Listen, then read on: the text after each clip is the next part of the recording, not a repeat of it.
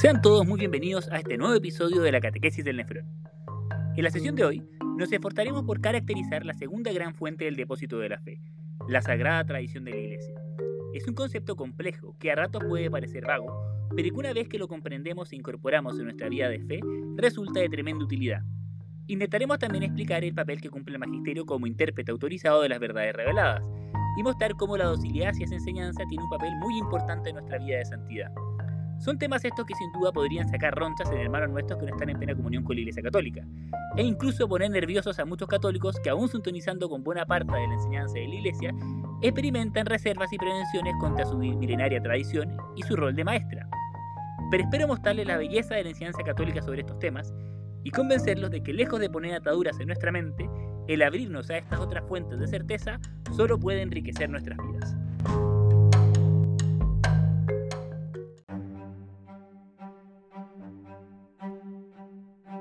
Con frecuencia las disputas religiosas despiertan pasiones muy intensas a las personas, las cuales a su vez conducen a que fácilmente se deje de lado el intercambio intelectualmente honesto y razonado y se carga la diátriba o la acusación gratuita. Creo que un ejemplo de este modo poco sano de argumentar es la acusación que se oye con cierta frecuencia según la cual la Iglesia Católica no quería que los fieles leyeran la Biblia, pues temía que eso acabaría minando la autoridad de sus tradiciones y su magisterio, y que por eso se opuso largamente a la traducción de la Sagrada Escritura a las lenguas vernáculas. Quizás sea cierto que en determinadas épocas o lugares algunos agentes pastorales no hayan incentivado lo suficiente el contacto directo del pueblo fiel con la palabra de Dios, y que en algunos casos esto obedeciera cierto temor de que los textos fueran mal interpretados o causaran escándalo ante la gente sencilla y sin formación. Pero en ningún caso puede considerarse que semejante actitud haya sido una política oficial y centralizada practicada con fines conspirativos, y mucho menos que obedezca a la enseñanza auténtica del magisterio. Acá hace falta tener un poco de contexto histórico para evitar anacronismos. Hoy estamos tan acostumbrados a poder consultar gratuitamente múltiples traducciones de la Biblia en la comodidad de un celular, o entrar a la librería de la esquina y comprar una económica edición de bolsillo para tenerla guardada en el velador y leerla cómodamente en la intimidad del hogar, que nos cuesta entender que durante muchos siglos semejantes prácticas eran sencillamente impensables. No es solo que ha habido periodos muy largos de la historia occidental en los que, pese a los esfuerzos culturizadores, protagonizados típicamente por la misma iglesia, la inmensa mayoría de la población era analfabeta.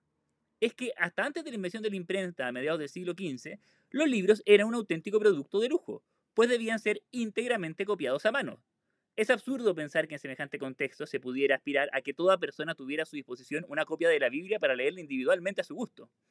Y por ese motivo tampoco parecía necesario ni razonable en ese entonces hacer traducciones del texto a la lengua vernácula, ya que a fin de cuentas el idioma común de toda la cultura europea era el latín, y quien tuviera la cultura y medios como para llegar a hacerse con un ejemplar de la Biblia y leerlo, lo haría sin dificultades en esa lengua. Por lo demás, la versión latina de la Biblia era precisamente una traducción de la misma que fue hecha con expresa intención de facilitar su lectura y divulgación en el mundo latino, a tal punto que por eso mismo se llama Vulgata, es decir, la versión que estaba escrita en lengua franca y vulgar y no en los originales griego y hebreo. Respecto al común de la gente, si bien no se pretendía que pudieran acceder a esa práctica de lectura personal, se velaba por su instrucción en los contenidos de la fe mediante la lectura pública de la palabra de Dios en el contexto de las celebraciones litúrgicas, en las cuales dicha proclamación era acompañada por un ejercicio de explicación oral en el seno de la comunidad, a saber, la homilía. Baste considerar los enormes vitrales con escenas de la Biblia que hoy adornan las catedrales construidas en la Europa medieval. Toda esa imaginería no fue realizada con fines puramente ornamentales y artísticos, sino que tenía un profundo sentido catequético. De este modo, la mediación eclesial no debe ser entendida como un obstáculo que se interpone entre el fiel y la escritura, sino por el contrario como algo indispensable para facilitar el acceso a un texto que de otro modo quedaba sencillamente vedado. Es cierto que la creación de la imprenta y el comienzo del proceso de traducción de las escrituras a las lenguas vernáculas generó tensiones al interior de la iglesia, pero no porque la iglesia se opusiera a las traducciones en cuanto tales o porque no quisiera que los campesinos conocieran la Biblia, Hubo traducciones católicas de la Biblia a otras lenguas europeas antes de la Reforma Protestante. Y el Concilio de Trento no quiso detener ese proceso, sino únicamente poner orden en el mismo, disponiendo que las traducciones no podían circular a modo de panfletos anónimos, sino ser debidamente cuidadas y recibir las aprobaciones de la autoridad eclesiástica competente.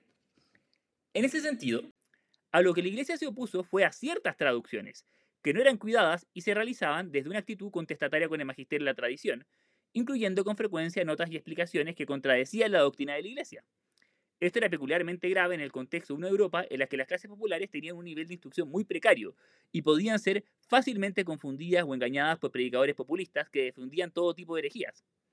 Frente a esto, evidentemente la Iglesia reaccionó intentando poner orden en este proceso de traducción y difusión de las escrituras, de modo de garantizar que los fieles contaran con textos confiables y que se les enseñara a interpretar los mismos de un modo adecuado. Este problema, muy vivo y muy real, de la necesidad que tiene el creyente de recibir una predicación oral oportuna, a la luz de la cual se pueda comprender el auténtico sentido del texto bíblico, está muy bellamente retratado en la misma Sagrada Escritura, en un pasaje de los Hechos de los Apóstoles que nos habla no solo de la necesidad de que el Antiguo Testamento sea leído a luz del mensaje del Evangelio, sino también del papel mediador que tiene la transmisión y explicación de estos textos en el contexto de la predicación. El ángel del Señor dijo a Felipe, levántate y ve hacia el sur, por el camino que baja de Jerusalén a Gaza. Es un camino desierto. Él se levantó y partió. Un eunuco etíope, ministro del Tesoro y alto funcionario de Candace, la reina de Etiopía, había ido en peregrinación a Jerusalén y se volvía sentado en su carruaje leyendo al profeta Isaías. El Espíritu Santo dijo a Felipe, acerca, camina junto a su carro. Felipe se acercó y al oír que leía al profeta Isaías, le preguntó, ¿comprendes lo que estás leyendo? Él respondió, ¿cómo lo puedo entender si nadie me lo explica? Entonces, le pidió a Felipe que subiera y se sentara junto a él. El pasaje de la escritura que estaba leyendo era el siguiente. Como oveja fue llevada al matadero y como cordero que no se queja ante el que lo esquila, así él no abrió la boca. En su humillación le fue negada la justicia. ¿Quién podrá hablar de su descendencia, ya que su vida es arrancada de la tierra? El etíope preguntó a Felipe, Dime, por favor, ¿de quién dice esto el profeta? ¿De sí mismo o de algún otro? Entonces Felipe tomó la palabra, y comenzando por este texto de la escritura, le anunció la buena noticia de Jesús. Siguiendo su camino llegaron a un lugar donde había agua y el etíope dijo, Acá hay agua, ¿qué me impide ser bautizado? Y ordenó que detuvieran el carro. Ambos descendieron hasta el agua y Felipe lo bautizó. Cuando salieron del agua, el Espíritu del Señor arrebató a Felipe y el etíope no lo vio más, pero siguió gozoso su camino.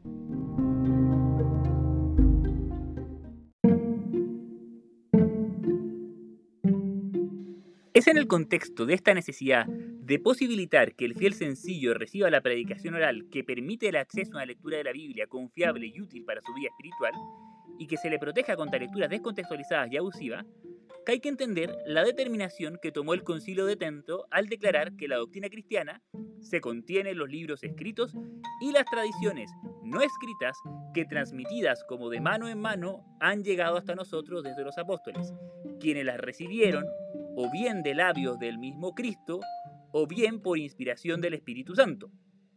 Reforzando esta definición de Trento, el Concilio Vaticano II declara también que la Sagrada Escritura es la palabra de Dios en cuanto se consigna por escrito bajo la inspiración del Espíritu Santo y la Sagrada Tradición transmite íntegramente a los sucesores de los apóstoles la palabra de Dios, a ellos confiada por Cristo Señor y por el Espíritu Santo, para que con la luz del Espíritu de la verdad la guarden fielmente, la expongan y la difundan con su predicación.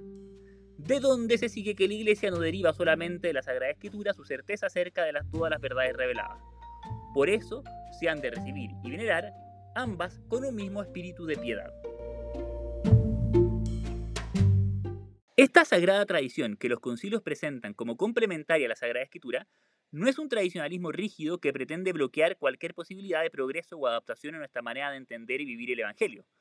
Se trata precisamente de una tradición viva, que ahonda progresivamente en el sentido del depósito de la fe, en la medida en que éste es asumido y encarnado vitalmente por la misma comunidad. Así lo enseña nuevamente el Concilio Vaticano II.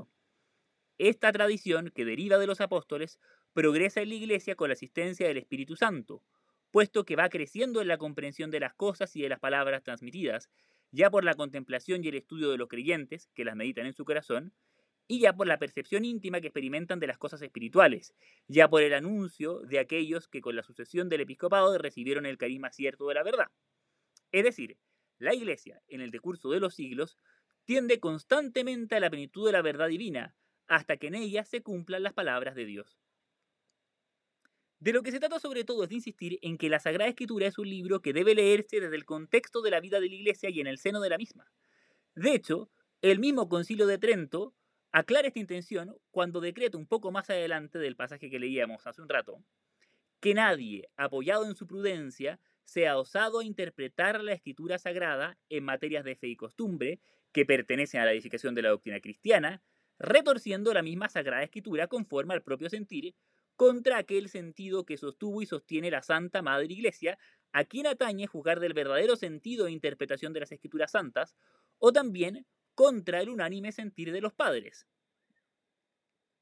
En ese sentido, más que como una fuente independiente, la tradición de la Iglesia debe ser vista como un contexto de interpretación. No se trata exactamente de que haya verdades no contenidas en la Sagrada Escritura que creemos por la sola tradición, sino más bien de que la Sagrada Escritura tiene como antecedente y supuesto previo la fe viva del pueblo de Dios, que lee esa palabra a la luz de lo que se recibió primero por vía oral. En efecto, recordemos que los primeros cristianos aún no tenían un Nuevo Testamento escrito, y sin embargo ya conocían el contenido de la revelación por la sola transmisión oral que les hicieron de los apóstoles de este mensaje. Y las mismas escrituras hacen alusión a esa predicación oral previa. San Pablo en sus cartas declara con cierta frecuencia que solo transmite lo que ha recibido previamente de los apóstoles, o recuerda a sus lectores contenidos y fórmulas que habían sido previamente acuñados en una catequesis oral. Interpretar las escrituras en continuidad con la tradición de la Iglesia es en el fondo conectar con ese proceso por el cual la misma comunidad cristiana recibió el mensaje de los apóstoles y lo encarna en su vida, bautizados en un determinado momento. En este punto hay que tener presente que el carisma universal que recibimos todos para la interpretación del depósito de la fe no es tal que garantice nuestra infalibilidad individual en estas materias. De hecho, el creyente aislado, individualmente considerado, es siempre falible, sobre todo porque muchas veces no razona realmente desde la fe, sino más bien desde concepciones humanas socialmente imperantes en el contexto en que vive. Si hoy le preguntáramos a la mayoría de los que se declaran católicos lo que opinan sobre el matrimonio homosexual, la anticoncepción o el sacerdocio femenino, Quizá no llevemos la sorpresa de que sus convicciones personales tienen poco o nada que ver con las enseñanzas de la escritura, la tradición o el magisterio. Pero en general, un diálogo más detenido también sacará a luz que esas convicciones no brotan realmente de una consideración orante del depósito de la fe, sino que más bien se alimentan de fuentes culturales muy diversas, lo que vemos en la tele e internet, lecturas profanas que no son de inspiración cristiana, ideologías o filosofías de moda, etc. En ese sentido, la Iglesia distingue entre la tradición apostólica o sagrada tradición, con mayúscula, y las tradiciones eclesiales, con minúscula. Con el transcurrir del tiempo han ido surgiendo en las diversas iglesias particulares ciertos usos teológicos, disciplinares, litúrgicos o devocionales que son intentos, más o menos legítimos, de adaptar y expresar la gran tradición en un determinado lugar y época. Pero dichos usos y costumbres instituidos deben ser juzgados a la luz de la gran tradición y mantenidos, modificados o abandonados bajo la guía del magisterio de la Iglesia, que es quien discierne con autoridad tales prácticas. Pero acá tampoco se trata de caer en un elitismo intelectual que distingue entre los fieles instruidos y la piedad popular de la gente ignorante, decretando que la determinación de la verdad revelada le compete únicamente a los teólogos y exegetas debidamente acreditados. La misión del teólogo es reflexionar científicamente sobre el dato revelado y articularlo racionalmente, pero no crear la fe ni interpretar su depósito con autoridad. Porque por muy docto que sea, el teólogo también está expuesto a dejarse contaminar por el ambiente y razonar de ideologías mundanas en lugar de mantenerse fiel al depósito de la fe. De hecho, la experiencia es que la erudición puede hacer con frecuencia que los especialistas caigan en la tentación veleidosa de ponerle demasiada atención a la originalidad o a sus propios pensamientos desconectando de ese seno de la vida eclesial en el cual habita auténticamente el Espíritu de verdad.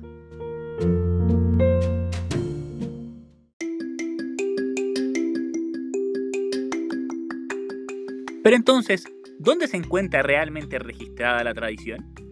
¿Qué referente seguro deberíamos tener en cuenta al momento de discernir dónde está el auténtico sensus fielis y dónde más bien ha ocurrido que nuestras fragilidades e imperfecciones han llevado a que se extendiesen e instaurase prácticas e interpretaciones que no se corresponden realmente con el depósito de la fe, sino que son tan solo fruto de nuestro pecado?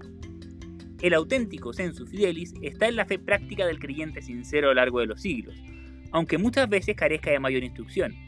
Y si bien a diferencia de la Sagrada Escritura, la tradición no conste de un canon fijado y definido de textos que fueron inspirados a tal nivel que se pueda sostener su inerrancia, ella tiene ciertas manifestaciones o testigos privilegiados que pueden ser un referente seguro a la hora de delimitar su contenido. En primer lugar, El sentir común de los fieles se manifiesta muy especialmente en la liturgia de la Iglesia. A este propósito se puede citar el famoso adagio lex orandi, lex credendi. La regla de lo que se debe rezar es regla de lo que se debe creer. En efecto, lo primero que parece haberse ido fijando en la Iglesia primitiva son las tradiciones litúrgicas, de acuerdo con las cuales los mismos apóstoles fueron estableciendo ciertas instituciones para el culto a las que la comunidad se mantenía fiel. De hecho, es muy probable que muchos pasajes del Nuevo Testamento tengan su origen en estas tradiciones litúrgicas, a través de las cuales se establecía un lenguaje normativo para el culto, de modo que lo que la iglesia celebraba se correspondiera con lo que auténticamente creía. La misma Sagrada Escritura, ya hemos dicho, que se fue gestando en el contexto de las asambleas litúrgicas, que era donde estos textos eran públicamente proclamados y luego explicados en la predicación, de tal modo que al fijar el canon, los concilios no tuvieron sino que reconstruir el listado de los textos que de hecho eran generalmente leídos como inspirados en la asamblea. También fue en el contexto litúrgico que cristalizaron las primeras profesiones de fe. El credo que rezamos hoy en la misa dominical es una oración cuyo origen, según la tradición, se remonta al símbolo bautismal que los apóstoles establecieron en la iglesia de Roma, el cual fue progresivamente desarrollado y se tomó como base desde la que ir añadiendo las precisiones que luego aportaron los concilios de los primeros siglos. En segundo lugar, hay que hacer mención a los escritos de los llamados padres de la iglesia, y también a otros escritores cristianos de los primeros siglos.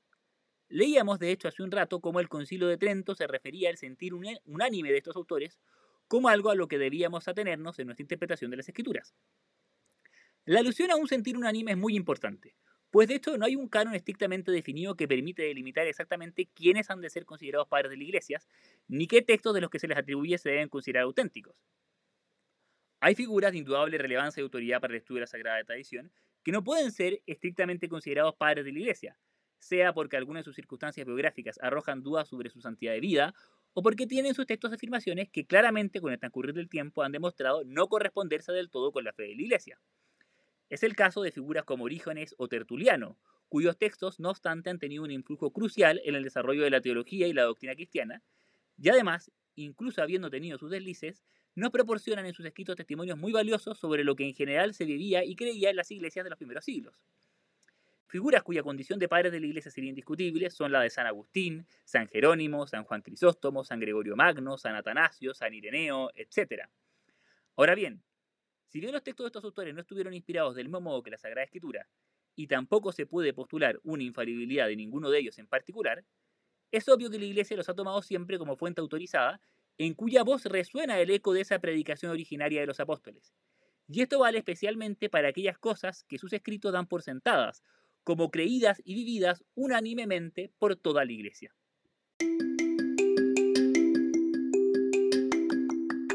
Finalmente, hay que decir que la voz de la tradición viva de la Iglesia se prolonga a lo largo de los siglos en la vida y predicación de los santos, porque el Espíritu no deja de actuar y suscitar en cada momento luces nuevas para una interpretación renovada del depósito de la fe, que nos haga crecer en su inteligencia y nos permita ver lo que éste reclama de nosotros en un determinado tiempo y época. Para destacar el especial papel que la doctrina de algunos de los santos ha tenido en el desplegarse de la fe de la Iglesia, la autoridad eclesial ha concedido a algunos de estos santos el título de doctores de la Iglesia, reconociendo que la doctrina que nos han legado es una fuente segura en lo que podemos apoyarnos para encontrar nuevas luces y así crecer en nuestra vida de fe. Así, el contexto de interpretación para las escrituras también lo otorga la teología y la espiritualidad que regalaron a la iglesia figuras como Santo Tomás de Aquino, Santa Hildegarda de Virgen, Santa Teresa de Jesús o Santa Teresita de Lisieux.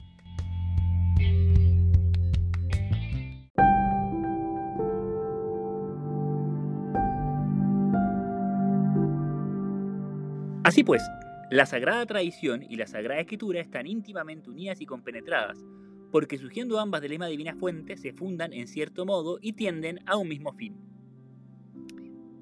Más que de la dualidad de las fuentes de la revelación, hay entonces que insistir en su mutua reciprocidad e interdependencia. Ambas fuentes constituyen un único depósito de la fe que ha sido confiado a la Iglesia, que es de ahí y solo de ahí de donde va sacando y desarrollando la doctrina auténtica. Ahora bien, ante esta descripción, es natural que a más de alguna persona le surja cierto mareo.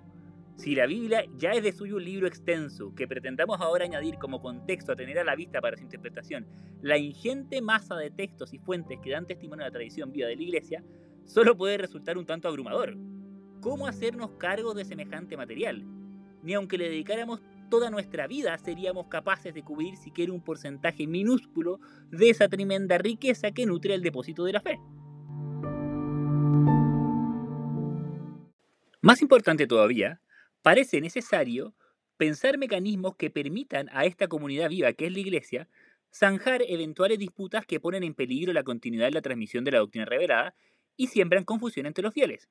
Es decir, un proceso o camino a seguir para discriminar lo que es auténticamente conforme con el depósito de la fe de lo que en realidad sería una desviación herética.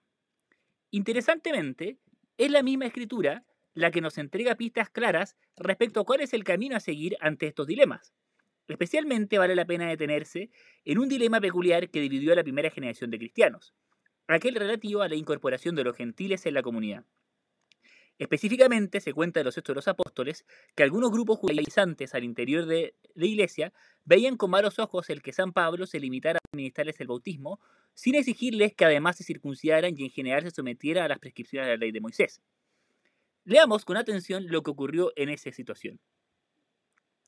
Algunas personas venidas de Judea enseñaban a los hermanos que si no se hacían circuncidar según el rito establecido por Moisés no podían salvarse. A raíz de eso se produjo una agitación. Pablo y Bernabé discutieron vivamente con ellos y por fin se decidió que ambos, junto con algunos otros, subieran a Jerusalén para dar esta cuestión con los apóstoles y los presbíteros. Cuando llegaron a Jerusalén, fueron bien recibidos por la iglesia, por los apóstoles y los presbíteros, y relataron todo lo que Dios había hecho con ellos. Pero se levantaron algunos miembros de la secta de los fariseos que habían abrazado la fe, y dijeron que era necesario circuncidar a los paganos convertidos y obligarlos a observar la ley de Moisés.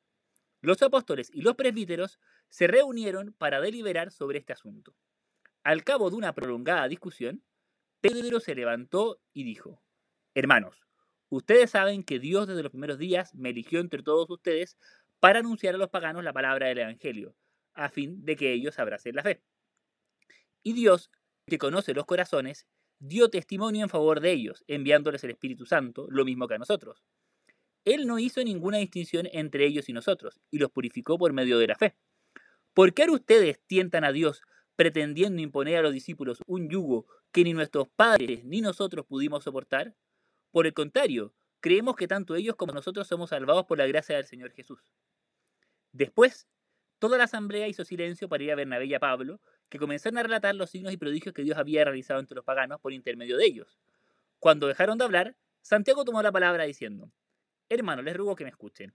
Considero que no se debe inquietar a los paganos que se conviertan a Dios, sino que solamente se les debe escribir pidiéndoles que se abstengan de lo que está contaminado por los ídolos, de las uniones ilegales, de la carne de los animales muertos sin desangrar y de la sangre. Entonces, los apóstoles, los presbíteros y la iglesia entera decidieron elegir a algunos de ellos y enviarlos a Antioquía con Pablo y Bernabé. Eligieron a Judas, llamado Barsabás, y a Silas, hombres eminentes entre los hermanos, y les encomendaron llevar la siguiente carta. Los apóstoles y los presbíteros saludamos fraternalmente a los hermanos de origen pagano que están en Antioquía, en Siria y en Cilicia. Habiéndonos enterado de que algunos de los nuestros, sin mandato de nuestra parte, han sembrado entre ustedes la inquietud y provocado el desconcierto, hemos decidido de común acuerdo elegir a unos delegados y enviárselos junto con nuestros queridos Bernabé y Pablo, los cuales han consagrado su vida en nombre del Señor Jesucristo. Por eso les enviamos a Judas y a Silas, quienes les transmitirán de viva voz este mismo mensaje. El Espíritu Santo y nosotros mismos hemos decidido no imponerles ninguna carga más que las indispensables, a saber, que se atengan de la carne inmolada de los ídolos, de la sangre, de la carne de los animales muertos sin desangrar y de las uniones ilegales. Harán bien en cumplir todo esto. Adiós. Los delegados, después de ser despedidos, descendieron a Antioquía, donde convocaron a la asamblea y le entregaron la carta. Esta fue leída y todos se alegraron por el aliento que les daba. Este episodio es conocido como el Concilio de Jerusalén y muestra el primer paso dentro de una dinámica que con el tiempo mostrará ser crucial en el desarrollo de la Iglesia. Los apóstoles se sentían responsables de velar por la pureza del depósito de la fe y pensaban que cuando ejercían este ministerio en favor de la comunidad, era el mismo Espíritu Santo el que los sostenía en su tarea y hablaba por medio de ellos. Este discernimiento conjunto lo ejercen desde la comunión entre todas las iglesias particulares, pero también desde una estructura jerárquica que tiene autoridades bien definidas. Especialmente que destacar acá el papel protagónico que asume Pedro, al tomar la delantera y hacer un pronunciamiento autorizado que marca el precedente para el resto de la comunidad. Esta actitud que él toma en este contexto tiene su precedente en otro episodio muy importante, ocurrido en Vida de Cristo, donde también la comunidad de los apóstoles se vio dividida y confundida por las interpretaciones discordantes que polulaban en el ambiente sobre la figura del Señor. Así se cuenta en el Evangelio de San Mateo. Al llegar a la región de Cesarea de Filipo, Jesús preguntó a sus discípulos, ¿qué dice la gente sobre el Hijo del Hombre? ¿Quién dicen que es? Ellos le respondieron, unos dicen que es Juan el Bautista, otros Elías y otros Jeremías o alguno de los profetas. ¿Y ustedes? les preguntó, ¿quién dicen que soy? Tomando la palabra, Simón Pedro respondió, Tú eres el Mesías, el Hijo de Dios vivo. Y Jesús le dijo, Feliz de ti, Simón, hijo de Jonás, porque esto no te lo ha revelado ni la carne ni la sangre, sino mi Padre que está en el cielo. Y yo te digo, tú eres Pedro, y sobre esta piedra edificaré mi iglesia, y el poder de los infiernos no prevalecerá contra ella. Yo te daré las llaves del reino de los cielos. Todo lo que ates en la tierra quedará atado en el cielo, y todo lo que desates en la tierra quedará desatado en el cielo. Nótese cómo en el corazón del episodio está atestiguado por el propio Cristo que Pedro, al dar este paso adelante y hacer una profesión de fe con la que todo el resto del colegio apostólico se vio confirmado, no estaba hablando desde sus solas facultades naturales, sino que había recibido un carisma especial del Espíritu Santo. Y Cristo declara entonces que su iglesia quedará fundada sobre la roca firme de ese carisma especial que recibió Pedro, al cual asocia la promesa de que las puertas del infierno no prevalecerán contra ella. Eso no significa que Pedro no se equivoque nunca en lo que dice y piensa. De hecho, el relato continúa contándonos que inmediatamente después de esto Pedro toma parte a Jesús y lo intenta corregir. Y en ese momento Cristo lo reprende, advirtiéndole que en esas elucubraciones suyas ya no está actuando el Espíritu, sino más bien la voz de Satanás. Y es que al exponer esas opiniones privadas, Pedro no es infalible, sino que por el contrario es un pecador más. Solo es infalible cuando está ejerciendo este ministerio especial de declarar solemnemente la fe de la Iglesia y hacer confirmar a todo el colegio apostólico en esa confesión. Ahora bien, si el mismo espíritu que iluminó y guió a los primeros cristianos no ha abandonado a la Iglesia, sino que conforma la promesa de Cristo la sigue guiando en su caminar terreno, entonces este carisma especial que tenían Pedro y el resto del colegio apostólico sigue vivo y operativo en quienes son sus sucesores. Sobre esta base se entiende por qué la Iglesia enseña que el oficio de interpretar auténticamente la palabra de Dios, escrita o transmitida, ha sido confiado únicamente al magisterio vivo de la Iglesia, cuya autoridad se ejerce en el nombre de Jesucristo. Este magisterio evidentemente no está sobre la palabra de Dios, sino que la sirve, enseñando solamente lo que le ha sido confiado por mandato divino, y con la asistencia del Espíritu Santo la oye con piedad, la guarda con exactitud y la expone con fidelidad. Y de este único depósito de la fe saca todo lo que propone como verdad revelada por Dios que se ha de creer. La interpretación autorizada del depósito de la fe que ejerce el magisterio de la Iglesia se ejerce en nombre de Jesucristo. Este magisterio lo llevan a cabo los obispos, sucesores directos de los apóstoles, en comunión con el Papa, sucesor directo de Pedro. En efecto, para que el Evangelio siguiera siendo predicado tras su muerte, para que los sacramentos fueran administrados y para que la Iglesia continuara siendo gobernada, los apóstoles, durante su vida, empezaron a comunicar su ministerio a otros fieles que serían sus sucesores, instituyendo así a los primeros obispos. Entre dichos obispos conserva siempre un primado especial aquel que está a la cabeza de la iglesia de Roma, pues es el sucesor de Pedro, a quien el mismo Cristo colocó a la cabeza del colegio apostólico. Estos, a su vez, han ido sucesivamente nombrando sucesores a lo largo de los siglos, en una continuidad que conocemos como sucesión apostólica.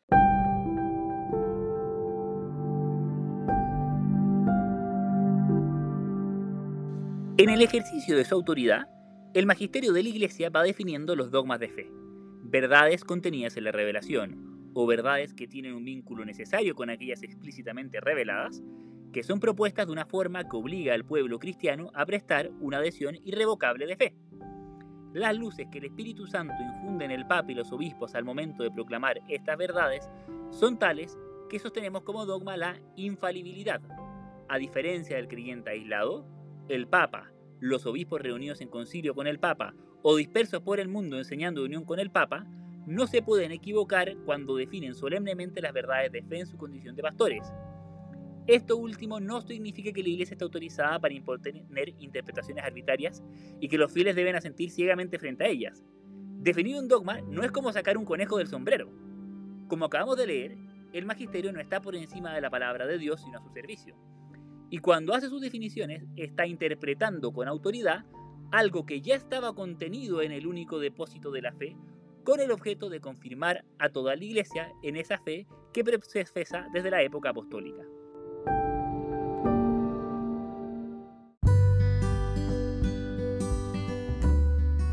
La razón por la cual se le pide al fiel que confíe en el magisterio no es la gran instrucción teológica ni la santidad personal de quienes lo ejercen. Ciertamente que para ejercer bien su ministerio es muy conveniente y valorable que los obispos y el Papa lleven una vida santa y estén bien instruidos de los contenidos de la Sagrada Escritura y la tradición antes de hacer pronunciamientos. Pero la fuente de nuestra confianza en su enseñanza es la seguridad que tenemos por promesas que nos hizo el mismo Jesucristo de que el Espíritu Santo guiará a la Iglesia hasta el fin de los tiempos, impidiendo que ésta se pervierta irremisiblemente. En el ejercicio del magisterio, la Iglesia no solo define dogmas, de hecho, en general los dogmas solo se proclaman a modo de último recurso, cuando la pertenencia de una verdad al depósito de la fe ya es algo que está muy establecido y ciertas circunstancias coyunturales obligan a hacer un pronunciamiento fuerte que entregue claridad y certeza a toda la Iglesia. En ese sentido, es muy importante que las definiciones dogmáticas sean siempre leídas y entendidas en su contexto y complementándose entre sí. Debemos ver en todas ellas una continuidad armónica, y no ir aislando pasajes para precipitarse a encontrar contradicciones donde a lo sumo puede haber solo una tensión.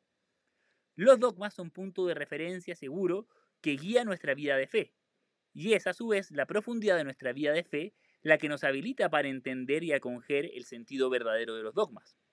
Por lo demás, para ver esos vínculos recíprocos es importante no perder nunca de vista la conexión que hay entre los misterios de la fe, de tal modo que los leamos todos a la luz del conjunto de la revelación. En ese sentido, la Iglesia reconoce que hay una jerarquía entre los dogmas, pues no todos ellos están igual de estrechamente vinculados con el fundamento de la fe cristiana. Pero además de proclamar dogmas, el Papa y los obispos, en comunión con él, ejercen también lo que llamamos magisterio ordinario, que es una enseñanza autorizada que se lleva a cabo mediante distintos documentos, encíclicas, cartas pastorales, exhortaciones apostólicas, instrucciones, etc. Los contenidos de estos documentos no son dogmas infalibles, pero igual constituyen magisterio y deben ser escuchados y acogidos con obediencia filial por toda la Iglesia. En ese sentido, la distinción entre magisterio ex cátedra o infalible y magisterio ordinario no tiene por objeto sugerir que los católicos pueden libremente disentir de lo que dicen sus pastores mientras ellos no estén definiendo un dogma. Es más bien una distinción que tiene que ver sobre todo con la libertad que tiene la Iglesia para modificar un pronunciamiento previo. El magisterio ordinario es de gran importancia, porque con frecuencia se refiere también a temas de moral o costumbres, en el sentido de que ilumina las coyunturas históricas y culturales desde la revelación cristiana, dándonos también indicaciones concretas sobre el tipo de conductas que son coherentes con la vida cristiana y las que objetivamente no lo son. La auténtica docilidad a las enseñanzas del magisterio tiene un papel central en nuestra vida interior, siendo quizá el termómetro más auténtico de nuestro amor a la iglesia y de la autenticidad de nuestra fe. Es que al final, para el progreso de la vida espiritual vale mucho más que la erudición teológica la actitud de humilde y sincera confianza en la voz del Espíritu, en virtud de la cual hacemos ofrenda obediente de nuestras luces personales y asentimos a la palabra que éste nos comunica.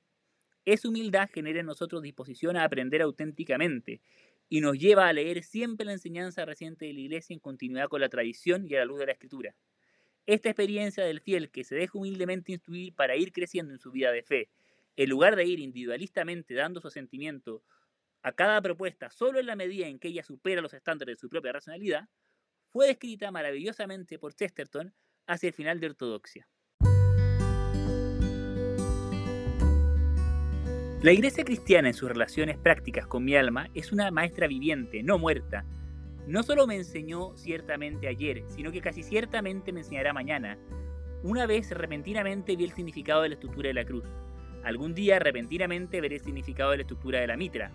Una clara mañana vi por qué las ventanas eran puntiagudas. Alguna clara mañana veré por qué los sacerdotes son afeitados. Platón nos dijo una verdad. Platón ha muerto. Shakespeare nos asombró con una imagen, pero ya no nos sorprenderá con otra. Pero imaginad lo que sería vivir con tales hombres viviendo, saber que Platón podría irrumpir mañana con una original conferencia, o que en cualquier momento Shakespeare podría hacer temblar al mundo con uno solo de sus cantos. El hombre que vive en contacto con lo que cree una iglesia viviente es un hombre que siempre está esperando encontrarse con Platón y Shakespeare en el desayuno de la mañana.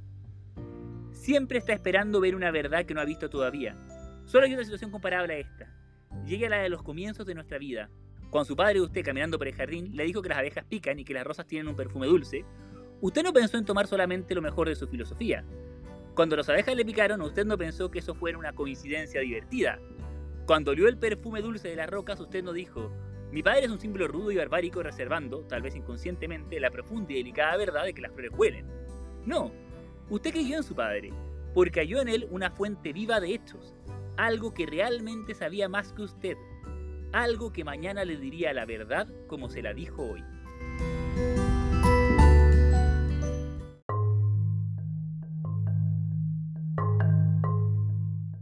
Concluimos de este modo un nuevo episodio de la Catequesis del Nefrón. Sobre la base de lo que hemos venido diciendo en los últimos episodios acerca de la revelación y su transmisión, podremos finalmente en la sesión que viene adentrarnos a explicar la estructura del acto de fe y su maravilloso poder salvífico. Los invito especialmente esta semana a que contesten la encuesta, proponiendo maneras creativas en las que podríamos llegar a un público más amplio. Los invito también a que ustedes tomen la iniciativa de ayudarme a difundir el contenido, pensando que si algún bien han sacado de oír estas catequesis, hay muchas otras personas que tal vez podrían también beneficiarse con lo que dicen algunos de los capítulos. Espero nos sigamos encontrando online.